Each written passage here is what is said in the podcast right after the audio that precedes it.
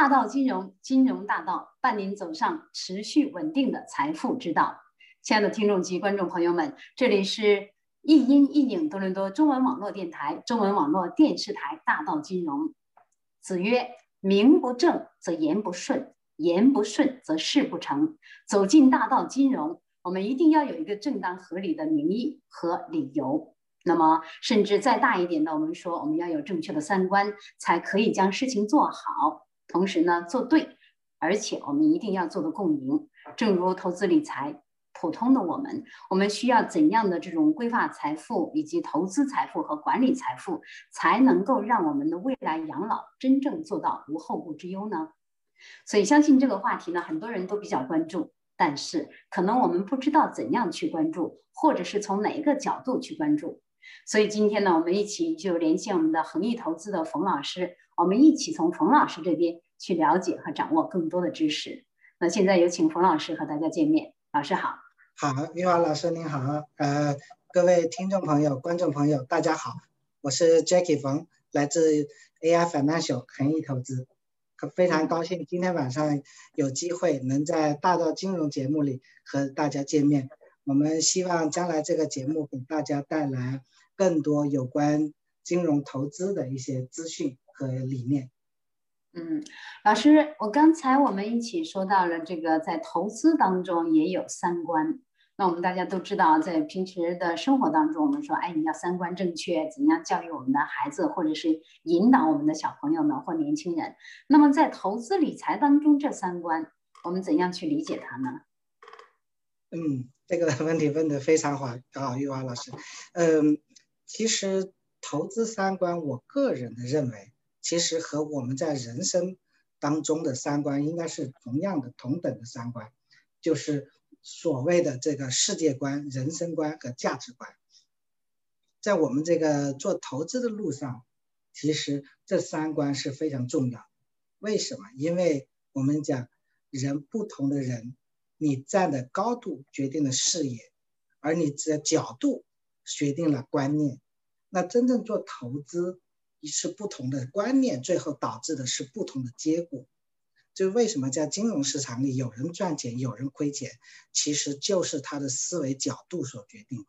而这些思维角度，它的根源来源于就是每一个人不同的三观。所以我们讲说，如果想在金融市场里做投资成功，必须具备一个正确的三观。嗯，那要是这样说，我们用白话给我们冯老师刚才的这个给他翻译出来，就是我们怎么样能够站在十二楼这个角度或者这个高度，然后呢来看更长远的这个投资，而不是站在一楼看短线投资。我们也可以说，短线投资相当于是投机一样的，那么这可能也就是影响我们三观当中的价值观或者是世界观。那怎么样能够做到高瞻远瞩？而且我们这个冯老师想跟我们，我我们想了解一下，怎样能够做到高瞻远瞩，让我们的养老没有问题呢？我觉得现在我想养养老还有点远，是不是？还是不远？OK，呃。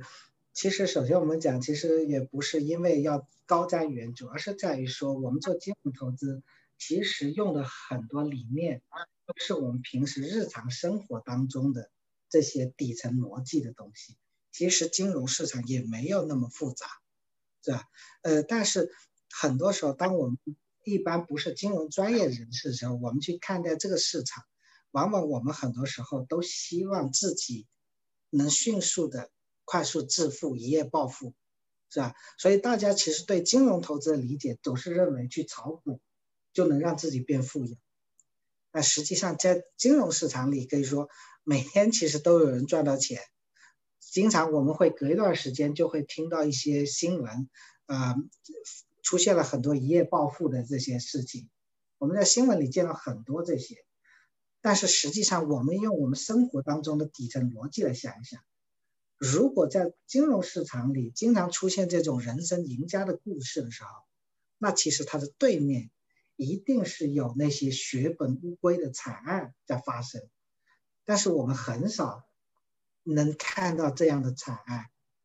因为在这个没有硝烟的这个金融战场里，其实无数人都倒下了，是吧？这些倒下的人，他们的骸骨可以说无时不刻的都在诉说着这个金融圈子里边的血和泪，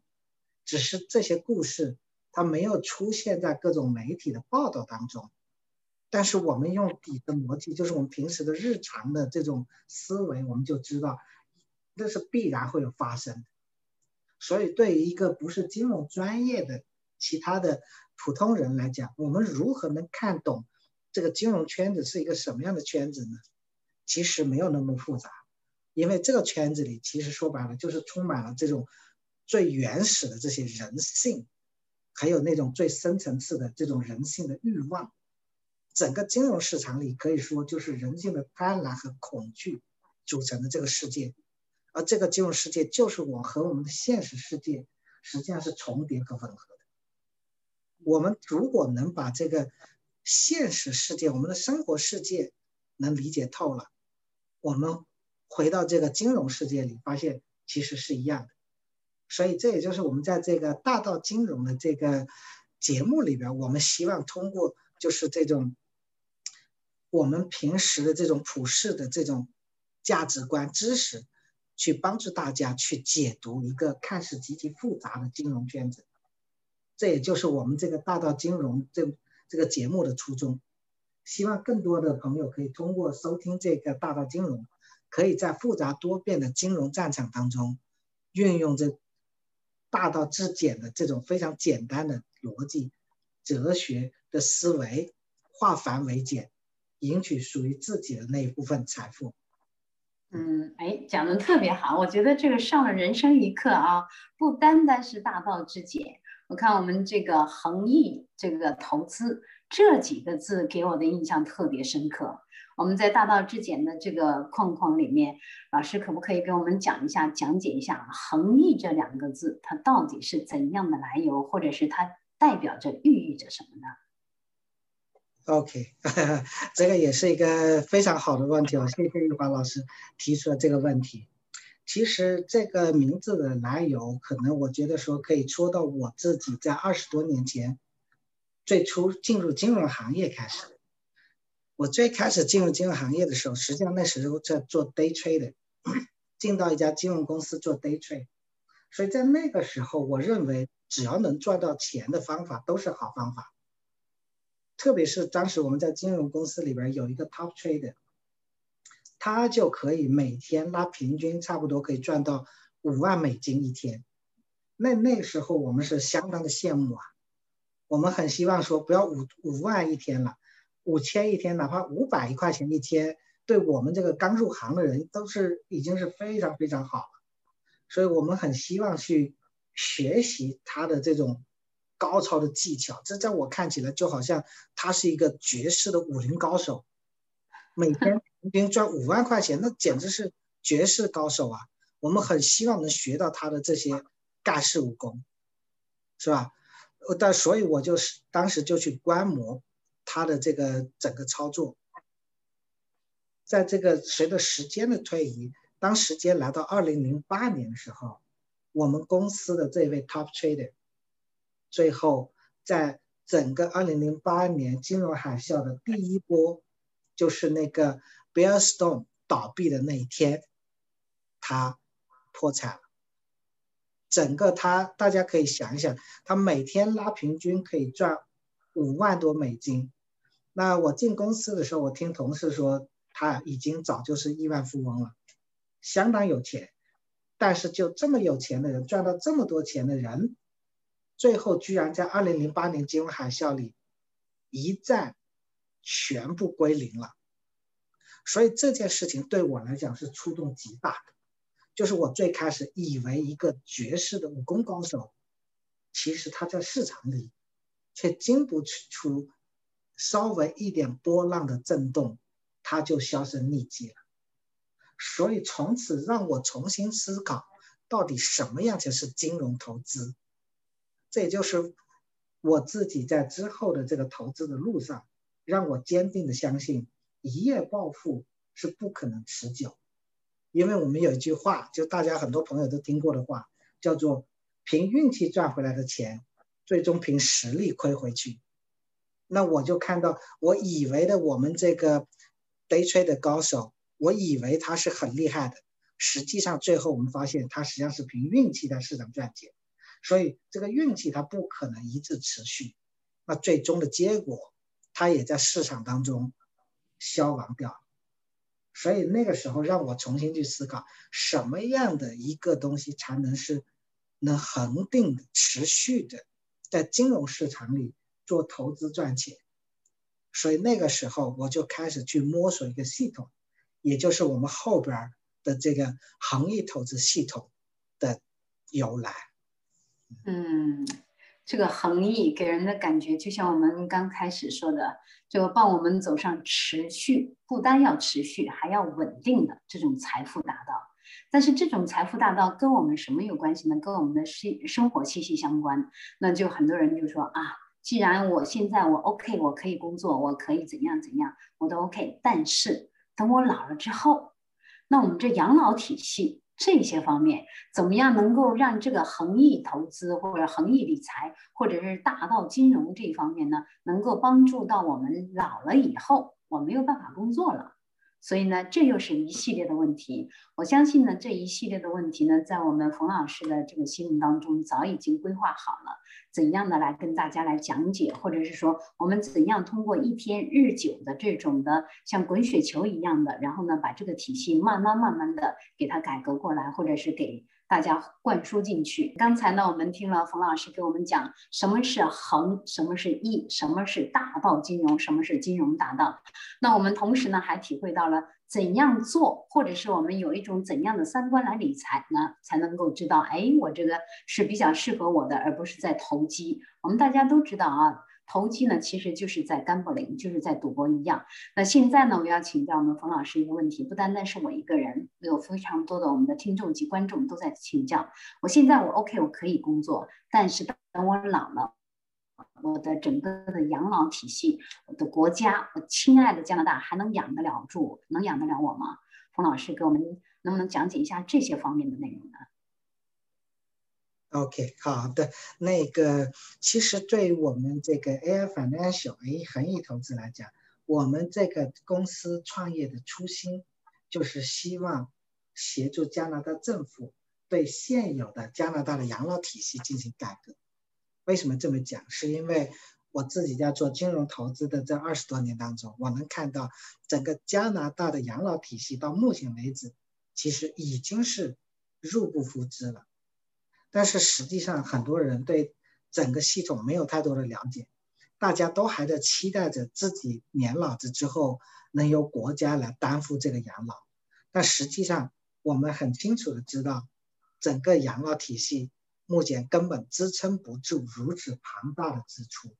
所以，如果等我们年纪老了，养到退休养老的时候，可能国家的整个系统已经支持不住。那如果等到我们的小孩时候呢？那就无法想象，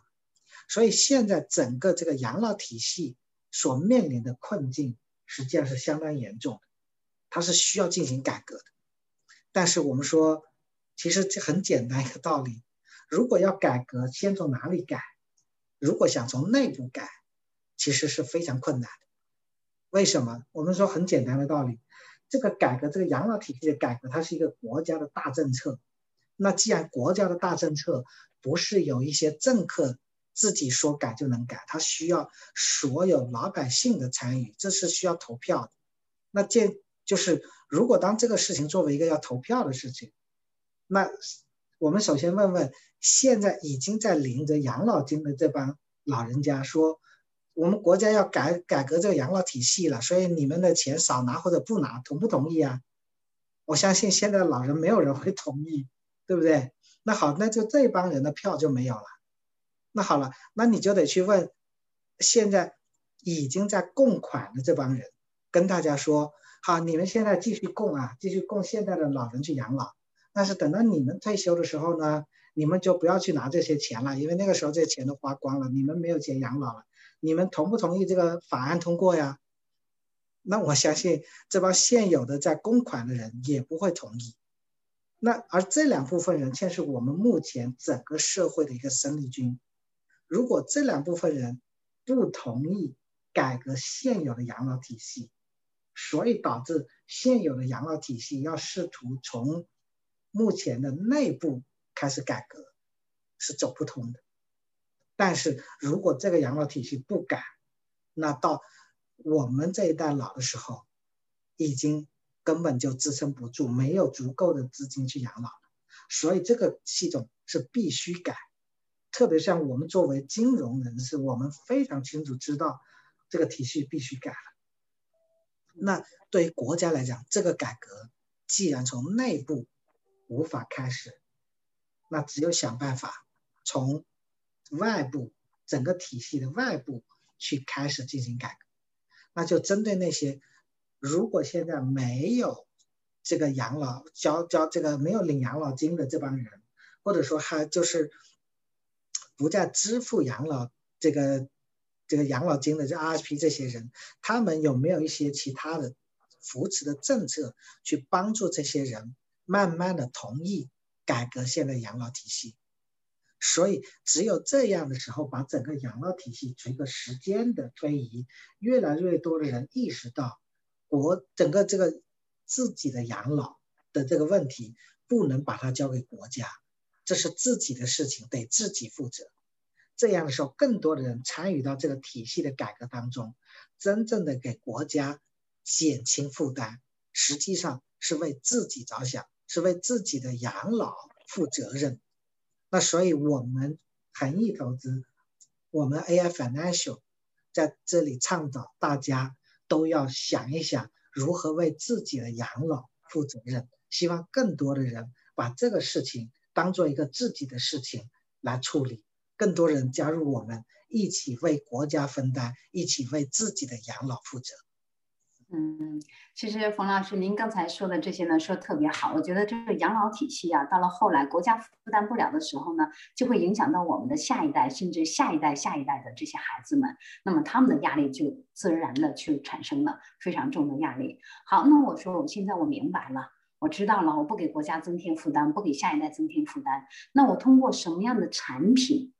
我怎样的去加入到我们这个恒益投资，或者是怎么样加入到我们这个体系当中来？我应该做点什么，才能够对我自己的养老体系负责任呢？OK，那其实来讲，国家为帮助大家自己能够养老，国家在做了很多这方面的事情。比如最简单的，首先大家购买的这个 RSP，其实这个 RSP 就是为自己在购买，就是为大家的养老做准备。那除了这个 RSP 之外，国家还有很多类似的产品在帮助大家去养老。比如说，在二零零九年推出来的这个 TFSA，其实也是一个养老这个体系的一个补充。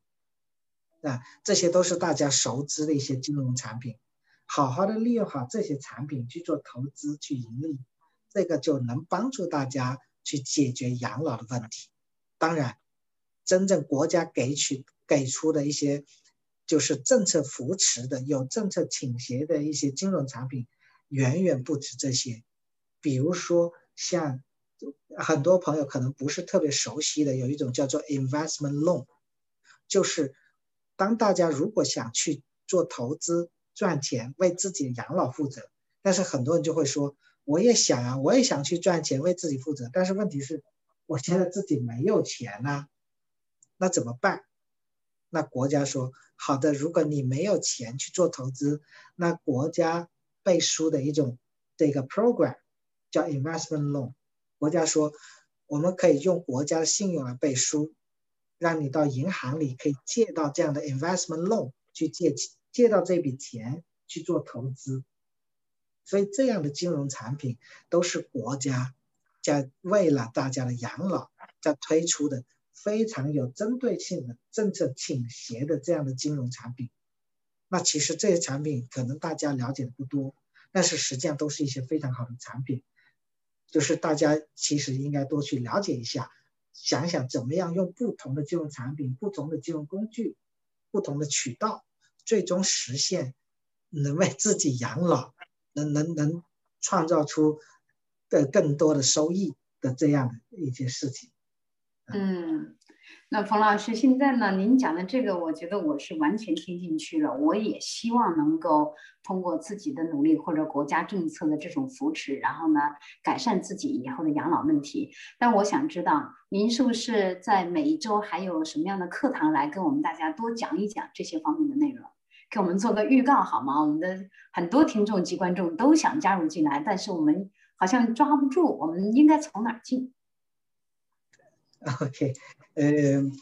那其实金融来讲，呃，我们说说到最后，金融是比较简单的，是吧？这个大道是自简的，但是要最后变成简单的过程，其实并不简单。就好像我们在学习当中经常说的，书先得由薄往厚里读，在书由薄读厚的这个过程，实际上是一个学习知识的过程。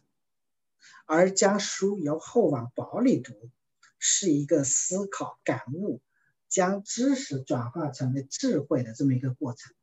所以这个时间，这个过程是没有办法可以就是跳过去的。那我们希望在我们的这个节目当中，会跟大家分享很多这些金融当中的有趣的一些事情。当然，金融投资其实里边包括了。世界上很多各方各面的，比如说里边有很多历史故事、军事的一些事情，包括政治啦、经济啦、哲学啦、心理学呀、行为学呀，很多这些东西，我们会在这个呃节目当中会用各种各样的小故事和大家分享这些平时生活当中的浅显易懂的道理是如何运用到我们金融领域当中。那甚至包括一些我们讲的是 NBA 的一些著名案例，比如包括像巴菲特这样的著名的投资大神，他们是如何做投资的，甚至会给大家解读，比如像这个一九九七年这个索罗斯所引爆的什么亚洲金融危机啦，二零零八年的金融海啸啦，包括这个二零二零年的这个整个这个股市熔断啊，很多这些。在金融市场里的故事，我们和大家进行一些分享，甚至包括一些我们去有一些看的一些书籍啊，或者一些故事电影，用一些非常浅显易懂的道理，和大家把一个看似极其复杂深奥的金融，帮大家用最浅显的，甚至是小白的语言，能和大家交流，让大家能听得懂，最后去做投资。太棒了！这个认识冯老师简直是人生一大幸事。不但可以做长线的投资，同时呢还能听到非常多的关于金融方面的故事。好，那现在呢我们先稍微休息一下，我们之后呢和冯老师一起再继续探讨关于我们这养老体系。我们刚才呢听到我们这冯老师给我们讲了这么多关于我们这个国家的经济政策呀，还有我们这个金融手段以及金融工具等等这些方面。那很多观众和听众朋友们就说，哎，玉华，我有的时候会错过我们周二的这堂课，或者是大道金融这堂课，那么我还有其他。什么样的机会能够接触到我们冯老师的讲座呢？冯老师跟我们说一下，除了我们周二，我们还有哪天的讲座和大家见面呢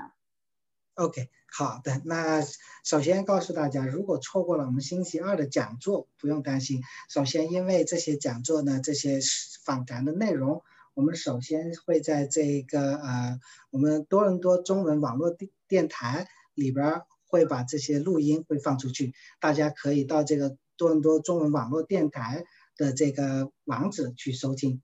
这是首先第一个。第二个呢，除了这个之外，我们恒益投资还专门有一个叫做恒益讲坛的东西，是我们每个星期四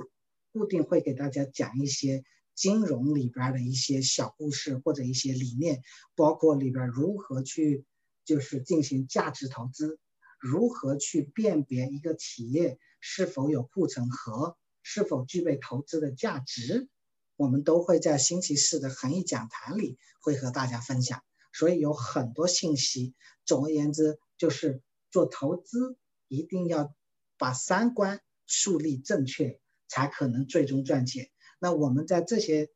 呃，无论是今天晚上、星期二晚上的这个，呃，访谈也好，还是星期四晚上的恒益讲坛也好，都是希望大家从中能领悟到。人生的真谛，从而真正从金融市场里赚取属于自己的那一部分财富。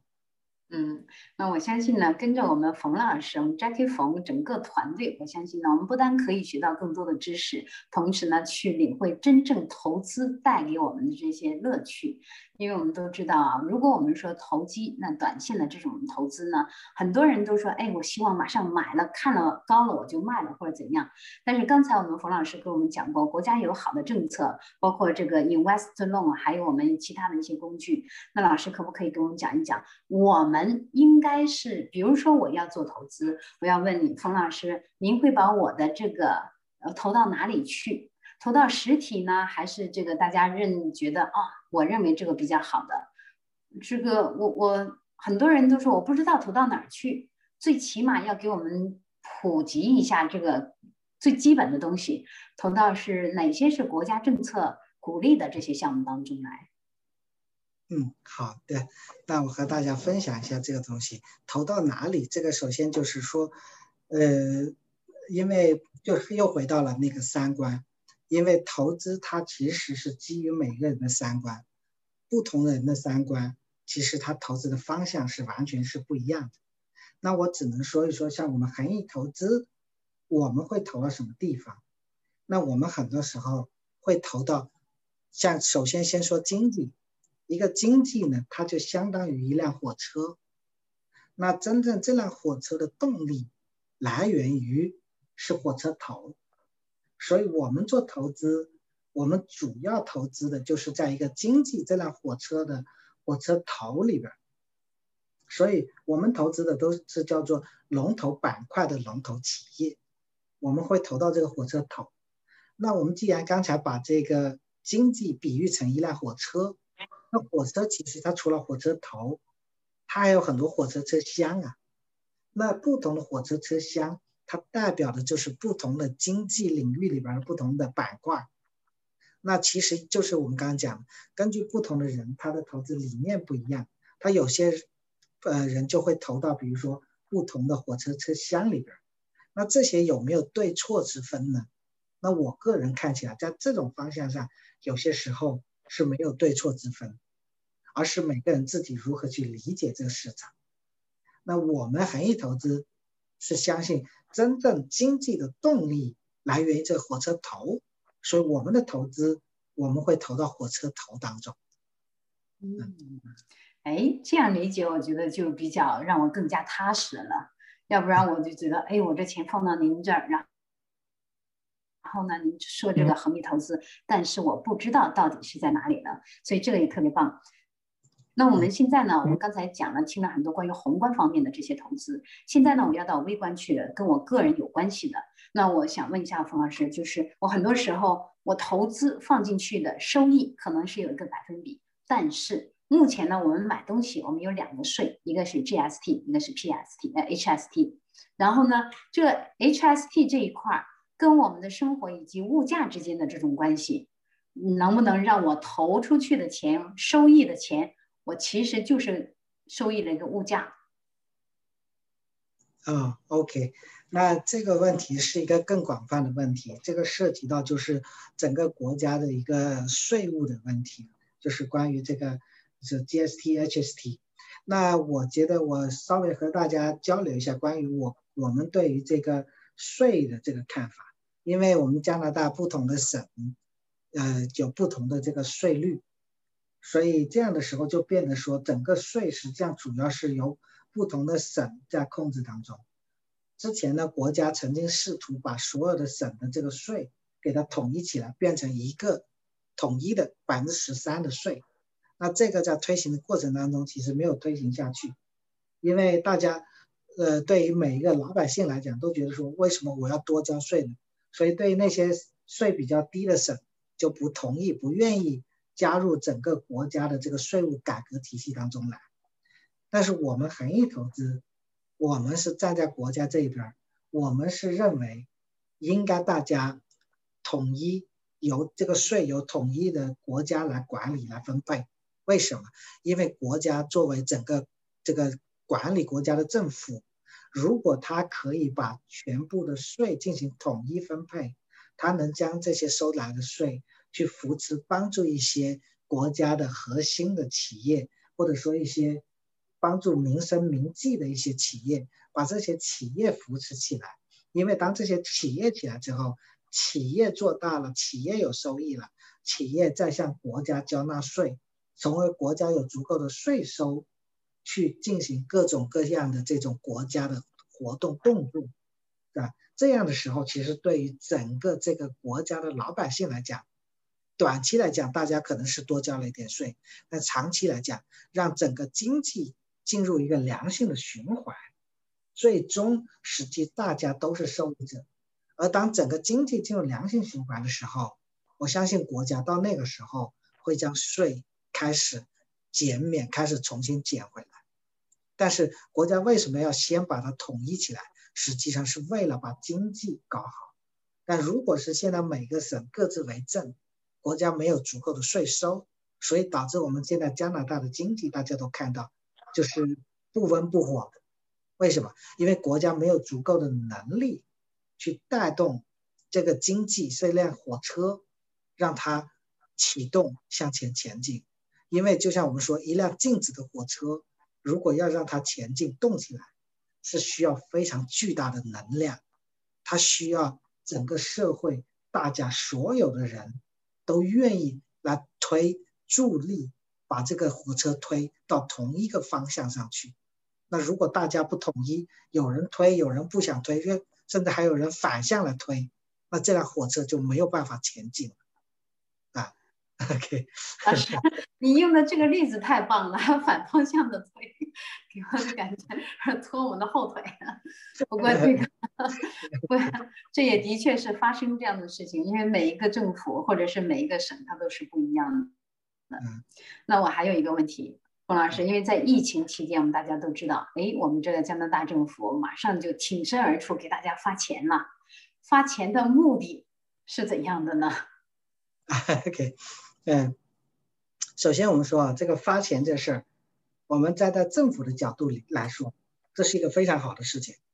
为什么？因为当这个经济面临的这么史无前例的这种全球性的这种疫情发生。老百姓需要活下去，所以这是首要的东西。所以政府的这一次就是印钱发给老百姓这个决策，我们是非常赞同的。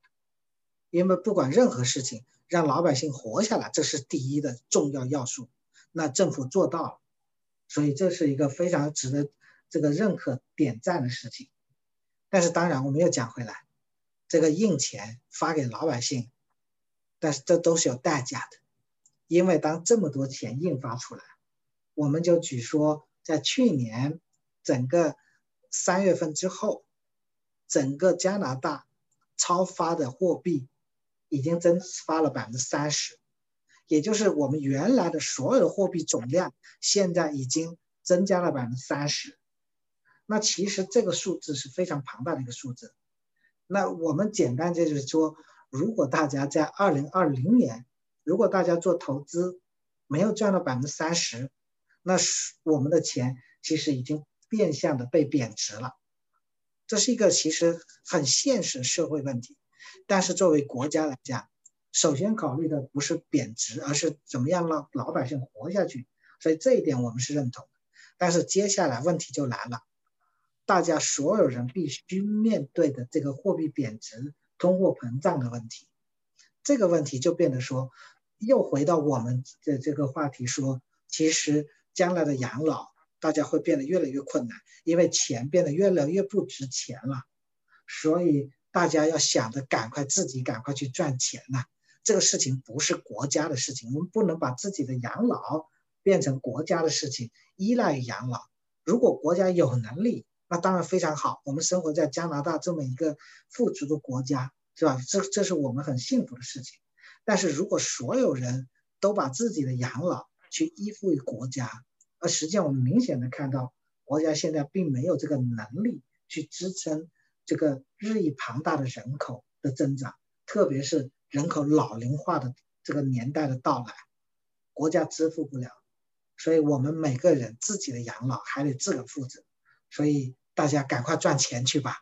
其实这些事儿真是些大事儿，因为二零二零年、二零一九年年底和一直到现在呢，我们经历这个 COVID-19 的这个疫情，在疫情期间，我们都知道哦，我们加拿大政府多么的友善呢，给我们每个月要发这样的钱那样钱，结果呢，后续发的钱又非常多，但是因为疫情，我们必须是。在家里面待着封城了，很多人说我在家里我也没闲着，我在网上购物。但是相对于以前比较繁荣的那种情况下呢，我们相对来说呢购物比较少。那么购物少，那么国家相当于税收的这一部分呢相对来少一点。那么整个的这个大的比较萧条的情况下，我们想请冯老师给我们讲解一下，或者给我们来分享一下、分析一下。那么在这种大的收入比较少的情况下。国家怎样来负担整个运行比较庞大的这个体系？因为这段时间他照样给我们养老的这些人来分发每个月的养老金。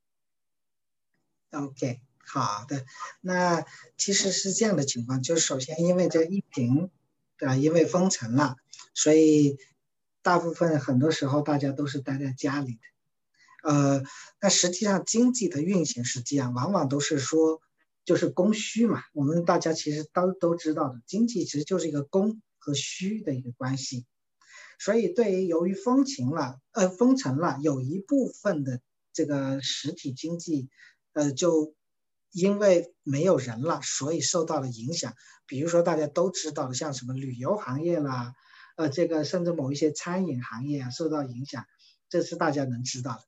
但是实际上，由于这一部分需求，其实被压缩了，但是另外一部分的需求实际上是增加了。我们举个例子，比如说大家虽然待在家里，是吧？可能这个开车少了，这个这个加油的需求变少，但是由于大家待在家里的时间增多了，结果导致大家上网玩游戏的时间增加了，结果游戏大卖 啊，啊，然后那个这个什么 Netflix 这些网上电影，YouTube 是吧？这是大家都知道，最近这几年开始流行这个这个自媒体，什么 YouTuber，对不对？很多人都自个在家就做起 YouTuber 了。为什么？有时间了呀，那就在家自个拍拍小视频啊。结果哎，还拍的挺有内容，挺不错，就很多人去观看，对不对？就吸了很多粉。那其实它就催生了像这样的这种另外一部分需求的产生。所以大家待在家里，虽然的。购买的东西可能发生了一些变换，但是实际消费其实非常强劲，其实非常火。我们举个例子，就像我们多伦多，其实有一家这个游戏店，其实它在这个 COVID-19 之前，它的生意其实非常普通，很一般。结果由于 COVID-19 一封城，他就很无奈，他被迫把他的这个游戏卖游戏的这个店给搬到网上去。谁知道这一下搬到网上去，整个生意大火，他还被评为了我们加拿大的就是二零一九、二零二零年的优秀的这种创业企业家，啊，所以就是这个案例就说明什么？说明就是人可能一部分需求被压制了，但是人就像我们讲的人性的东西，人性的贪婪和恐惧从来没有变过。人性，特别是对物质的需求，其实从来没有变过。它一部分物质需求被压抑的时候，它一定会产生出另外的对物质的需求，所以导致有些行业可能受影响很严重，但是有一些行业却发展的蓬勃兴起。比如说，由于这个没有堂食了，很多外卖平台却因此而异军突起，在这个整个疫情当中。赚得盆满钵满，啊，所以我们认为这样的情况导致最后整个国家的经济来讲，只不过是说它的税收从原来一部分换成了另外一部分企业，但是总体的影响并不是特别大。嗯，那这样说我们有点过滤了，我还在想着，哎呀，这个。国家的税税收少了，收入少了，那会不会影响到我们的养老？我没有想过自己去投资，我想国家的收入少了，会影响到我的养老。那好，我们想请问请教一下我们的冯老师，比如说现在我们这个四十来岁的这种年龄段的人，我们可能要面对着二十年以后就要面临着养老问题。我们是从现在开始准备呢，还是再过几年也来得及呢？嗯，OK，好的，那其实这是一个很好的问题，就是很多时候当我们没有进入那个状态的时候，就我们没有到了养老的时候，我们都觉得养老这事情离自己特别远，这是一种非常正常的思维。但是我们说做投资。它不是一夜暴富，是真正做投资是用时间来换金钱。那所以时间实际上是非常宝贵的。为什么我们有句话叫“时间就是生命，时间就是金钱”？其实这是一样的道理。而真正做投资能让我们的财富发生本质的改变的，不是一夜暴富，而是我们懂得如何使用复利的这种。能力威力威力，那既然是复利，复利的核心关键就是时间，所以我们做投资是越早越好，因为我们有足够的时间，因为时间对于每个人都是公平的，每个人有的时间每天都是二十四小时，是完全公平的。但是我们如何利用好这个时间，为自己把时间换成财富？这是自己需要去思考的一个事情。那我们建议大家要做投资，一定要尽早。所以，对投资理财这方面呢，我们越早的去掌握它，或者越早的去步入它，其实呢，是为我们将来的养老打了一个坚实的基础。那在这里呢，我们也要特别的感谢我们的冯老师。其实每一期我们的大道金融和大家一起来分享呢，不单单是一个恒字，不单单是一个质检这两个字，还有一个收益的问题，因为这个收益关系到我们自身的生活和自身养老的质量是怎样的。我们也可也不会给我们的下一代增加烦恼。对吧？因为很多时候，当你的小孩子知道哦，国家发不了钱了，他一定会对你有所负责任。但是那个时候，他们所面对的这种社会问题、家庭问题以及生活问题，可能比我们现在的这种压力还要多。所以在这种情况下呢，我们只能是依靠自己的这种长远的投资、长线的投资，来为自己的养老去去找一份力。或者是说，我们找一个着力点，这个非常重要。而且刚才我们冯老师也说过了，国家有这么多的好的政策，我们为什么不利用呢？无论是 RSP，无论是 T F T F S A，关键的是我们有恒益投资，为什么不去利用呢？哈哈哈，所以呢，可不可以说我们找到了我们的冯老师？我们听了关于这个大道金融的这个整个的一些讲堂下来，当然了，我们不是一年两年就做下来了。我们可能有十年八年的长期的这种滚雪球的这种力量，然后和大家一起来把我们自己养老问题去给解决了。所以呢，我们也希望有更多的人走入到我们这个行业当中来，去认识到我们现在面临的问题和将来我们有可能要面临的问题。就刚才冯老师您说的这个过程当中，我已经有紧迫感了 我就想着快点去找我们的冯老师，找您的团队，然后给我给我开开。比如说开个小差，或者是给我讲讲我应该怎样具体的来分析一下我的经济状况，然后在这个基础上，我们知道往哪儿投资，怎么理财，这是最关键的，是吧？哎，冯老师，知道您还有很多故事要跟我们一起分享，对不对？不过这个是的，要这个在投资的过程当中，其实最后我发现，并不需要特别就是聪明的智慧。也不需要特别的勤奋和努力，而是更多的时候是在这个做投资的过程当中，其实是对人生的一种感悟。所以我希望把我的这个做投资二十多年的一些经历，在我们的节目当中陆续和大家进行分享。嗯，冯老师发现您不单是领着我们一起去能够拿到持续稳定的这种投资收益或者是效益，同时呢。马上要成为一位哲学家了，给我们讲人生这些道理，体悟人生真的很重要。我们一边要财富，还要一边要我们的精神财富、心理财富，这是最重要的。好，亲爱的听众及观众朋友们，我们恒毅讲堂大道金融，我们的恒毅投资呢，今天呢要跟大家聊到这里了。我相信有非常多的人呢，第一次听我们的这个，你会感觉到，哎，我们讲的比较大，比较泛泛，但是。慢慢来。我们下一期的下一期的下一期，我们会不断的和大家一起来分享我们国家的政策，以及对我们养老的体系，整个体系都有哪些方面的影响。而且呢，我相信呢，通过我们冯老师的各种不同三百六十度不同的讲解呢，我们会了解到更多的关于恒、关于易，我们如何来投资。那么这期节目就和大家说再见了，谢谢冯老师，谢谢您。谢谢玉华老师，也非常感谢各位听众、观众的朋友的支持。我们下次再见。再见，感谢。